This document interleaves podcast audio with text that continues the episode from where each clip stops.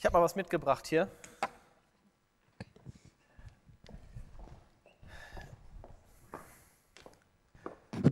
Johannes, ich bin dir dankbar für, diese, für dieses Intro, denn sonst wäre es vielleicht ein bisschen komisch gewesen, so einen Verbandsmanager hier beim Entrepreneurship oben zu haben und dann auch noch einen von einem Verband in einem Sektor, der überhaupt kein Geld verdient.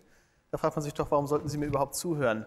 Mir ist aber etwas aufgefallen in den vergangenen Jahren, sowohl bei Ashoka, für die ich schon mal hier beim Entrepreneurship war, als auch jetzt in dieser seltsamen Welt, in der man kein Geld verdienen darf. Nämlich die Bedeutung der Null für unser Wirtschaften und für jeden Unternehmer. Ich glaube, die Null ist vielleicht sogar die wichtigste Zahl, die jeder Unternehmer kennen sollte. Und da, dafür habe ich drei Gründe mitgebracht. Die Null ist übrigens, aber das will ich nur kurz erwähnen, wenn man da mal im Wikipedia-Eintrag nachschaut, hat eine enorm interessante Geschichte. Die Null wurde erst vor 800, 900 Jahren im christlichen Zusammenhang überhaupt benutzt. Vorher durfte sie gar nicht benutzt werden. Die Inder haben sie uns gebracht. Die Griechen, die Römer, die Babylonier hatten alle Schiss vor der Null. Und auch heute noch ähm, freuen wir uns nicht wirklich, Johannes hat das angesprochen, über die Nullzinsphase. Wir sprechen viel lieber über die Nullen, wenn neun Nullen hintereinander kommen, das, dann ist man Milliardär, dann hat man endlich ein Einhorn. Ähm, also Nullen so einzeln interessieren uns eigentlich in der Entrepreneurship-Szene wenig. Ich glaube aber, es gibt drei Gründe, weshalb sie uns sehr interessieren sollten. Das erste ist die Nullzinsenphase.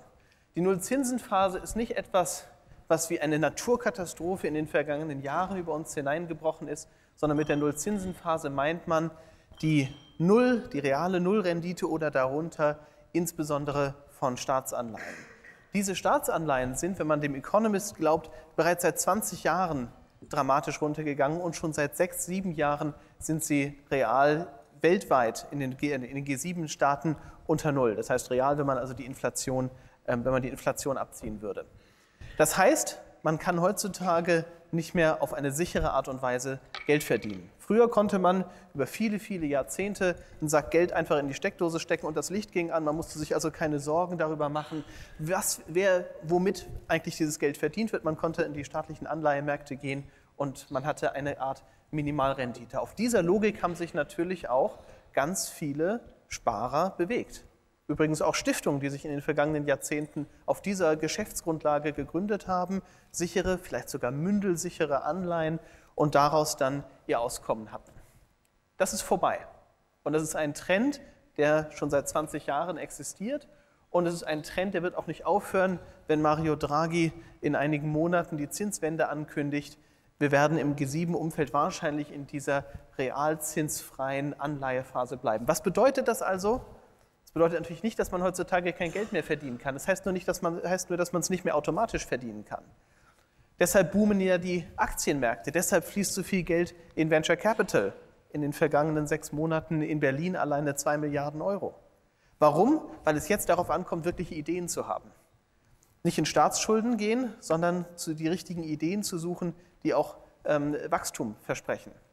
Für Unternehmer ist, das, ist die Nullzinsphase also eigentlich eine brillante Zeit, weil es bedeutet, dass immer mehr Geld, das zusätzlich durch das Quantitative Easing in unsere Märkte, gespült wird, dass immer mehr Geld nicht, nach, nicht automatisch mehr Geld verdient, nicht beiseite gelegt wird, um in der Zukunft mehr wert zu sein, sondern die Ideen finden muss, die heute Wachstum versprechen. Das heißt, wir haben eine ganz große Radikalität als Folge dieser Nullzinsphase, die wir als Sparer gar nicht mögen, nämlich eine ganze Welt, die nach guten Ideen sucht. So sollten wir eigentlich auf die Nullzinsphase gucken. Das ist also ein Markt für Unternehmer, kein Markt für Sparer mehr. Wir sind alle Investoren geworden. Das Sparen auf alte Art und Weise, das bringt nichts mehr. Die zweite Null, die Unternehmer interessieren sollte, ist die Null der Nulltransaktionskosten im Internet. Viele von Ihnen, viele von euch haben wahrscheinlich Jeremy Rifkin gehört in den vergangenen Jahren, der darüber gesprochen hat, was bedeutet das eigentlich für eine Wirtschaft, wenn sie anders als die traditionelle Wirtschaft nicht mehr, je stärker sie wächst, einen höheren äh, Ressourcenbedarf hat und dann limitiert wird durch, das eigene, durch den eigenen Ressourcenhunger, sondern für äh, Geschäftsideen, die mit null Transaktionskosten, mit null Marginalkosten, mit null Grenzkosten immer mehr Nutzer binden können. Das ist das Kernkennzeichen des Internetzeitalters, in dem wir leben. Wir können Ideen fast beliebig groß skalieren, ohne noch mehr Ressourcen dahinter zu schnallen.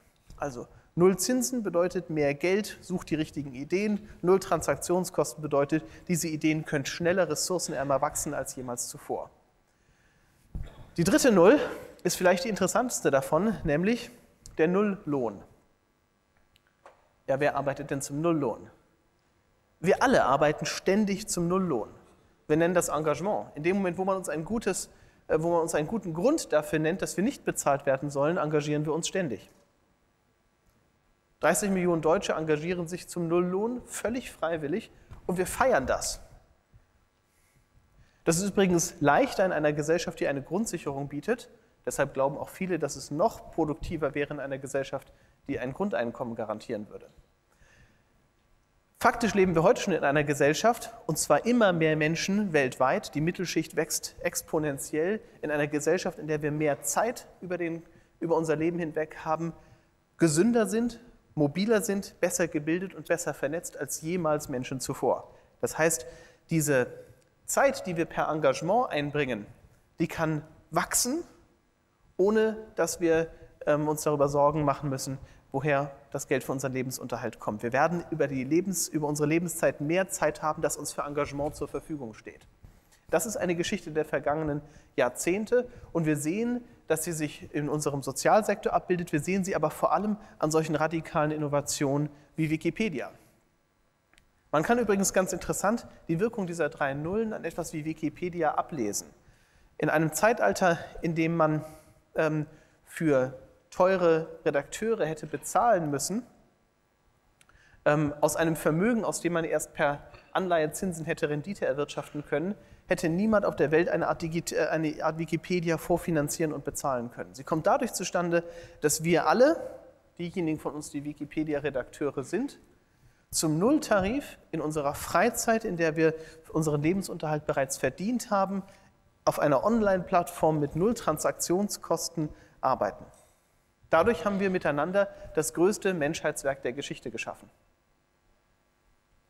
Jetzt frage ich mich, wenn ich die Wirtschaftspresse lese und die Geschichten über Startup-Gründer, über die Venture Capital-Szene in Berlin, wenn ich im Soho-Haus rumlaufe und sehe, wer sich da bewegt, mit welchen Motiven man sich da bewegt, dann frage ich mich, sind wir eigentlich radikal genug, um das Versprechen dieser drei Nullen auch einzulösen?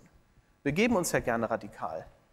Ähm, aber ich glaube, eine Online-Wirtschaft, ein Venture Capital Finanzierungs- ähm, äh, das immer noch den nächsten Pizzabringdienst finanziert und sucht, anstatt mehr Ideen wie die Wikipedia, die diese, dieses Potenzial der drei Nullen nutzen, um zum Beispiel das Zwei-Grad-Ziel zu erreichen oder andere Sustainable Development Goals. Eine solche Szene hat eigentlich die Radikalität ihrer eigenen Grundlage nicht verstanden. Wir könnten viel mehr. Dafür bräuchten wir aber Investoren, die die Null, und da kommt der Non-Profit-Bereich dann doch vielleicht herein, die diese Null als ausreichend akzeptieren. Ich glaube, und dafür trete ich ein, dass zum Beispiel Stiftungen, Johannes hat erwähnt, 100 Milliarden Euro auf der hohen Kante, für die man nach traditionellen ähm, Anlagemodellen kein Geld mehr verdient, dass unter anderem Stiftungen, aber jeder hier ist auch ein Spender, unter anderem Stiftungen ähm, entdecken, wie wir jeder nicht nur äh, zum Wikipedia-Redakteur ähm, werden können, sondern jeder mittlerweile auch ein Investor, jeder auch durch eine Spende, durch ein Darlehen zum Nulltarif ähm, äh, ein Investor in diese nächste Wirtschaft sein kann. Ich glaube, dass es gerade die Non-Profit-Stiftungen sein werden, die in den kommenden Jahren ihre Rolle, ihre uralte Rolle als soziale Investoren wiederentdecken werden. Wir brauchen Plattformen, die jedem von uns ermöglichen, Mitinvestor zu werden in die besten Ideen, die eben nicht die Pizza-Bringdienste sind, sondern die nächste große, große Idee, die uns hilft, ähm, unsere gemeinsamen Ziele zu erreichen. Und ich glaube, das können wir, wenn wir daran denken, dass die Null gar keine schlechte, sondern eine wahnsinnig nützliche Zahl ist. Vielen Dank.